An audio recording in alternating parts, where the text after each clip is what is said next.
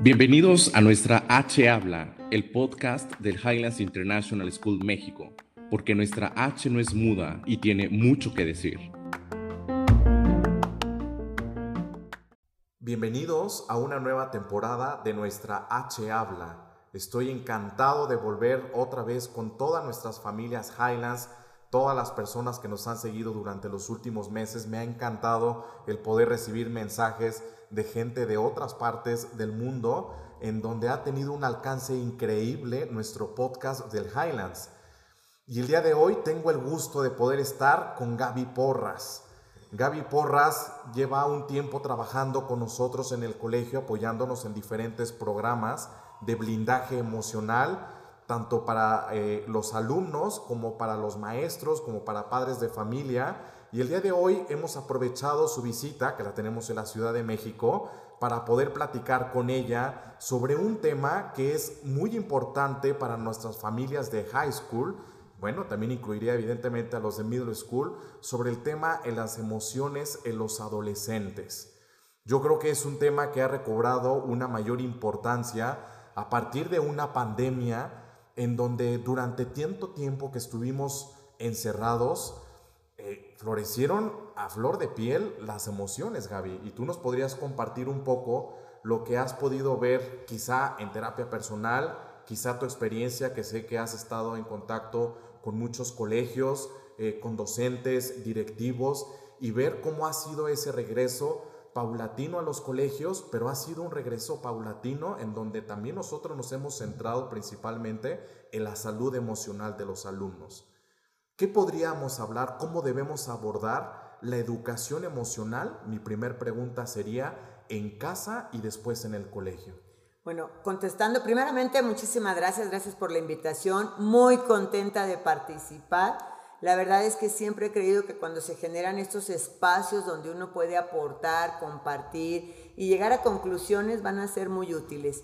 Así es de que este tema que hoy quieren ustedes abordar, el manejo emocional, pospandemia, los adolescentes, el trabajo de vinculación con los padres de familia, qué hacer desde el entorno escolar, es vital. Eh, preguntabas puntualmente cuál ha sido el impacto, qué es lo que yo he observado en los diferentes espacios en donde participo con respecto al regreso a la normalidad, al regreso a la cotidianidad de la presencialidad. Y lo que te diría es que nosotros tuvimos como dos momentos de conductas de los adolescentes.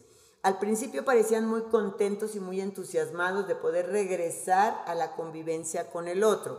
Una vez que estaban ya en la convivencia con el otro, se dieron cuenta que habían perdido ese espacio de entrenamiento de la habilidad social. Resultó que entonces regresaron, vamos a suponer, se fue en quinto de primaria al confinamiento, a estas clases virtuales y regresa en un primero de secundaria con un cuerpo totalmente diferente. Pero no solamente es el suyo, sino también el cuerpo de su compañero, la conducta de su compañero, la forma en la que el compañero se relaciona conmigo. Entonces fue como un bombardeo de un estado de realidad que le superó a lo que él había contemplado iba a ser. En una primera instancia se vieron muy contentos de regresar y ahorita los encontramos con cuadros de ansiedad, con conductas autodestructivas como son las autolesiones, los trastornos de la conducta alimentaria y algunos otros desarrollando cuadros depresivos.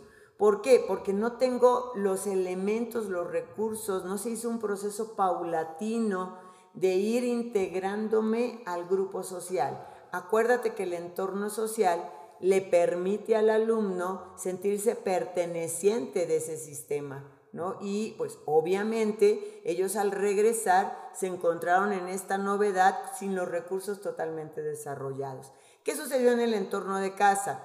A veces muchas de las respuestas que tuvimos durante el confinamiento fue la parte de como aislamiento en el que el hijo se puso este ensimismarse en su espacio como su cuarto, su tecnología y no entrar en convivencia con los demás integrantes de la familia o en lo contrario, conflictos dentro del sistema familiar por esta cotidianidad tan insistente, tan persistente. El ser humano necesita espacios de autonomía, de individualidad, y que entonces hicieron una relación familiar tensa.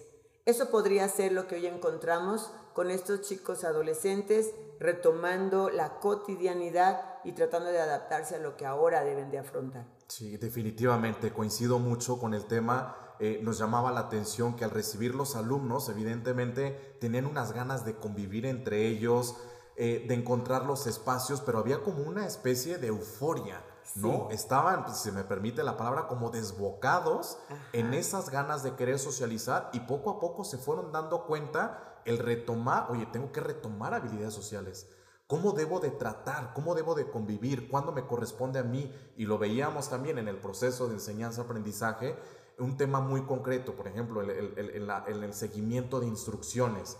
Bueno, pues es que era totalmente diferente a lo que teníamos en una modalidad virtual a una modalidad presencial. Me ha llamado la atención que dentro de lo que acabas de comentar y que quiero acabo de complementar de alguna manera eh, de cómo percibimos, cómo recibimos a los alumnos, me llama mucho la atención eh, estos trastornos de ansiedad de los que hablas, trastornos alimenticios, eh, nerviosismo, probablemente derivado, y cada quien sabrá la historia o el bagaje que trae después de, como producto de esta pandemia, uno lo que pudimos vivir vivido en casa y por otra parte, los problemas eh, que pudimos haber afrontado económicos o por otra parte las pérdidas familiares. Y también el tema de las separaciones que también tuvimos en, muchas, en muchos casos en nuestro país. ¿Cómo podemos canalizar estos, estos nervios o esta ansiedad? Eh, dentro, yo, te quiero preguntar también por las dos partes. Primero, como padre de familia, ¿cómo identificar y cuál debería de ser el primer paso que debería de dar? Y en el colegio, ¿cómo abordarlo también si es que quizá no he recibido por parte de los padres de familia una notificación o probablemente que en el colegio empezamos a ver ciertas señales? Ok, interesante nuevamente el cuestionamiento que haces. Primero, y yo siempre convencida de entender la lógica de una conducta, para entonces hasta por mí mismo eh, tener elementos y recursos para poder hacer la intervención, sin que necesariamente tenga que ser un profesional de la salud. Bueno, lo primero que debemos de entender es que el ser humano tiene la capacidad de vivir dosis de estrés. Inclusive la clasificación de los trastornos de los síndromes mentales siempre te hacen referencia entre cuatro y seis meses de la presencia de la conducta.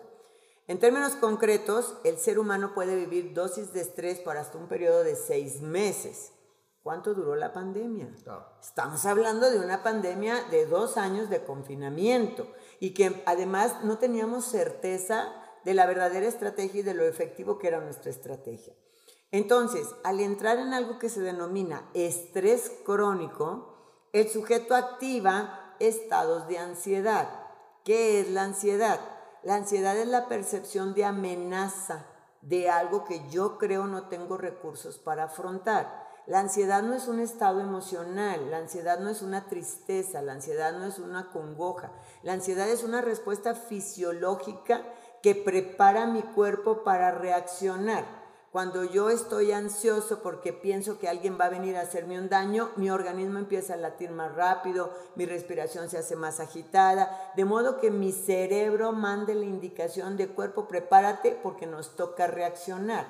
Ahora imagínate que ante esto que yo no podía controlar, mi ansiedad estaba activada. Recordemos que todos nosotros somos respuestas neuroquímicas.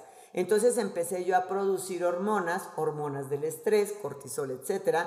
Empecé a producir adrenalina y entonces mi cuerpo empezó a acelerarse y a sentirse como agotado, desgastado. ¿Qué sigue después de la ansiedad? Que es el que daría la justificación a los datos de autolesiones o de conductas destructivas de los jóvenes, que entonces se empieza a cocinar la depresión. ¿Pero qué es la depresión? La depresión es mi percepción de que perdí algo que no puedo recuperar, ¿no? Cuando hablamos de un duelo, es la pérdida de este ser querido que no voy a poder recuperar. En términos concretos es cierto, no voy a poder convivir con él. En términos prácticos, psicológicos y evolutivos de desarrollo, podré tener experiencias o recordar experiencias de lo vivido con esta persona. Entonces, tenemos capacidad de vivir estrés, no estrés crónico. Tenemos la capacidad, cuando este estrés crónico se instala, entonces desarrollaré una conducta ansiosa, la percepción de que tengo un peligro inminente al que yo debo de responder. Y ante estados de ansiedad persistentes, puedo desarrollar un cuadro de depresión que nos abona a este comportamiento que acabamos de describir. ¿Qué deberíamos de hacer como padres de familia? Bueno, primero, si yo quiero trabajar el estrés, nosotros decimos que debemos de resignificar la percepción que yo tengo de esta realidad. ¿Quiénes viven más estrés? Los controladores. ¿Quiénes viven más, más estrés? Los dominantes.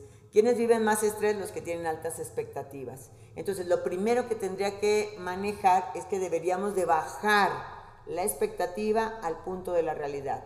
A veces el padre de familia cree que al bajar la expectativa se vuelve conformista. Nosotros le diríamos que al bajar la expectativa te vuelves realista, ¿no? Alguna vez alguien nos llegó a comentar, es que yo tengo una exigencia muy alta o yo quiero la perfección. Está muy bien que sea el estado que tú quisieras llegar, pero debes de meter en el planteamiento la posibilidad de que no se dé. Luego nos vamos a que una vez que nosotros trabajamos esta percepción realista de la realidad, valga la redundancia, de la, de la cotidianidad, de la circunstancia, nos iríamos entonces al manejo de la ansiedad. Como la ansiedad es una respuesta fisiológica, no hay otra acción que yo pueda hacer que no sea una conducta fisiológica. Si yo expliqué que la ansiedad se manifiesta por este bombeo de sangre, un corazón latiendo más rápido, implicando que respire yo más, más aceleradamente para que entonces tengamos más flujo sanguíneo, pues debo de hacer lo contrario. Respiraciones profundas, estado de conciencia alerta de lo que está sucediendo, percepción de un entorno de modo que yo pueda desconectarme de esta conducta como acelerada. Entonces, bajo esta línea, nosotros tendríamos una segunda forma de intervención. Por eso tendríamos que pedirle a nuestros adolescentes, a nuestros jóvenes, que hagan como rituales, por ejemplo, un baño con tranquilidad, unos alimentos más saludables, unas técnicas de respiración, para que entonces mi cuerpo conecte con este desacelere. Si ya tenemos un cuadro depresivo, la estrategia de intervención ante la depresión es la activación. Hay que buscar que nuestro adolescente tenga estrategias donde él perciba éxito y logro en lo que está haciendo. Actividades recreativas, que a lo mejor haga cosas que le gratifiquen, no siempre vinculadas a la tecnología, porque la tecnología tiene esta cualidad de inmediatez. Pero sí, por ejemplo, al arte, al deporte, a la diversión, salgamos a acampar, salgamos a conocer, o sea, hagamos cosas que obliguen al otro a tener activación. Esto aplica dentro de los entornos de la familia. ¿Qué podría hacer el maestro? ¿Qué podríamos hacer dentro del entorno de la escuela? Primero, detectar cualquier conducta que es diferente, no habitual, extraña o altamente significativa que no le permite a nuestro adolescente adaptarse a la escuela no tiene buen desempeño, no tienes buenas relaciones sociales, estás constantemente irritado o estás totalmente hipoactivo, ensimismado.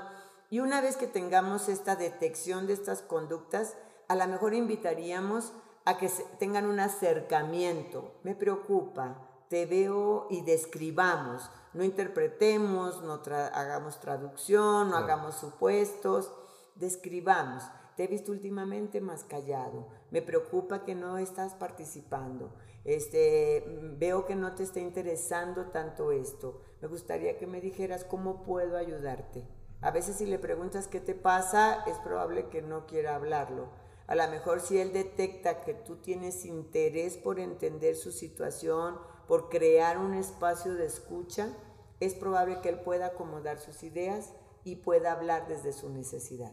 Claro. Me encanta que nos estás dando eh, justo unas herramientas para poder identificar, tanto padres como docentes, eh, cómo abordar el tema, ¿no? Me llama la atención, nunca es estar haciendo un juicio, nunca es en ningún momento eh, justo hacer un juicio sobre las acciones que estás llevando a cabo porque a mi parecer me parecen incorrectas o no es el debería de ser, sino más bien descubrir en ese ámbito de confianza. Y me quedo pensando como padre de familia, ¿Dónde es ese parámetro, Gaby, en donde uno debe de tomar la decisión de recurrir con un especialista de la salud? Creo que la forma muy simple que yo podría definir cuándo se requiere la intervención del experto en salud, del profesional, es cuando la conducta está rompiendo, alterando, modificando de forma visible o significativa el proceso habitual del alumno. Por ejemplo, eh, tenía buen desempeño académico y últimamente ya no le interesa la escuela. Habrá que hacer estrategias de intervención desde el entorno escolar y luego nos iremos, si no se resuelve, si no se modifica, a una estrategia de, dentro del sector salud. La conducta si es rebelde, es una conducta irritable, es una conducta intolerante, bueno, pero tiene episodios en los que él se siente tranquilo y podemos dialogar y reflexiona, o ahí no habría intervención, es algo que podemos manejar, es algo esperado y propio para la edad, pero tenemos a alguien que constantemente responde de esta forma en todo espacio y en todo lugar. Entonces, eso también haría el factor foco de que necesitamos una intervención. Creo que sería la modificación de la conducta, la alteración a lo que se espera que él pueda lograr y el hecho de que la conducta se presente en todo lugar. O sea, la presente tanto en casa, con la familia, en el entorno social, en el entorno escolar. Eso sería sinónimo de necesitamos trabajar con el comportamiento. Eh, con un caso de este tipo de trastornos, Gaby, en casa, pues evidentemente empiezan a modificarse también eh, lo que está sucediendo al interno de la casa. En el caso de los hermanos, me quedo pensando, y porque me ha tocado ver incluso por experiencia, eh, cuando, claro, empezamos a poner todos los focos en quien lo necesita y empezamos a desatender por otra parte. En el colegio podría incluso pasar algo parecido. Me gustaría saber cómo podemos de alguna manera manejar estas partes por una parte en el colegio, que me empiezan a preguntar los niños, ¿y qué está pasando con fulanito de tal? Y es algo evidente, porque son a final de cuenta compañeros y ellos saben cuál es la dinámica, los comentarios, qué podría estar pasando por su cabecita. De repente ya lo vi en el colegio, de repente quizá nos hemos compartido mensajes, van y vienen. Y por otra parte en casa, cómo abordar el tema eh, con los hijos. ¿Qué, qué, qué rol empiezan a jugar? hijos, familia nuclear, abuelos, tíos y por otra parte los compañeritos en un colegio. Sí, yo creo que aquí la parte interesante casi siempre se analiza al hijo invisible, ¿no? A este que comporta bien, a este que tiene el desarrollo esperado, a este que tiene la conducta normativa o dentro de reglas, y entonces no me alerta de nada. Y pareciera que el impulsivo, el reactivo, el apático, eh, este hijo que está teniendo estos comportamientos que tienen que merecen o reclaman una intervención, pues hace que todo esté ahí. Entonces habrá que trabajar explicando. A veces la mejor estrategia es hablarlo y explicarlo. Ahora tu hermano necesita, ahora estamos ocupados en esto, ahora tenemos que resolver esto. Y luego verbalizando lo que tal vez a este hijo le esté pasando. Entiendo que a veces no te guste, comprendo que a veces te canse.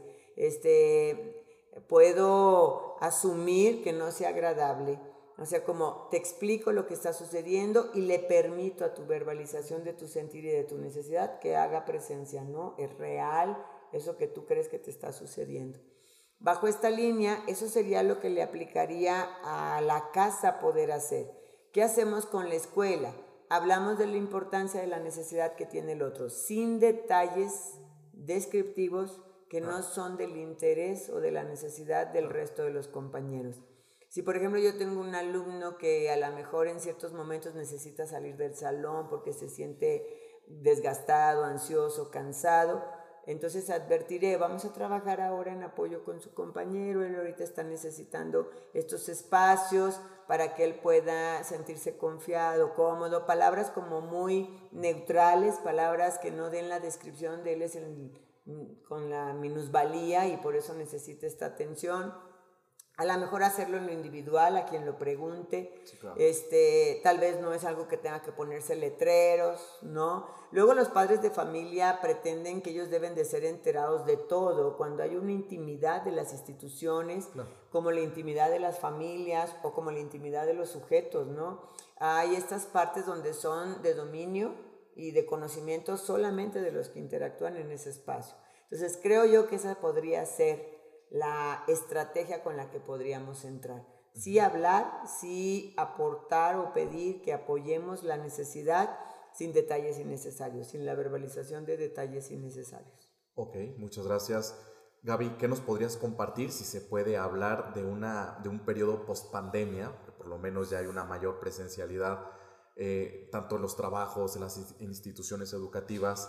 ¿En dónde crees tú que están esos temas emocionales? ¿En qué tipo de trastorno más en concreto los adolescentes? Yo y creo... y perdón, y, y, sé que usas además dentro de todo tu programa eh, de la fundación de tu institución el tema de cómo blindarlos emocionalmente a los niños. Claro. Fíjate que nosotros cuando se inició, se dio el reporte de que los niños iban a regresar a la presencialidad, elaboramos una escala de, escala de bienestar y aptitud académica post pandemia. Esta escala lo que pretendía era detectar cuadros coincidentes con ansiedad, con depresión o con dispersión. No era una forma de diagnosticar a alguien porque estamos hablando de datos coincidentes con. Y encontramos lo que te compartía, que los niños de adolescentes no traían tanto esta, esta vivencia de ansiedad. Pareciera que la activaron cuando llegaron y entraron en la cotidianidad. Como que cuando estaban en casa y estaban en su espacio seguro y con interacciones muy controladas, porque si, si tengo ganas de contestarte me activo, si no tengo ganas de contestarte me desconecto, si tengo una opinión pues la iba describiendo, no mejor la corrijo y la vuelvo a marcar o la leo de forma, si mandé un emoticón equivocado pues lo borro, o sea, había esto que no se da en la cotidianidad. Entonces realmente el cuadro que nosotros encontramos más frecuentemente son los datos de ansiedad con expresiones de autolesiones.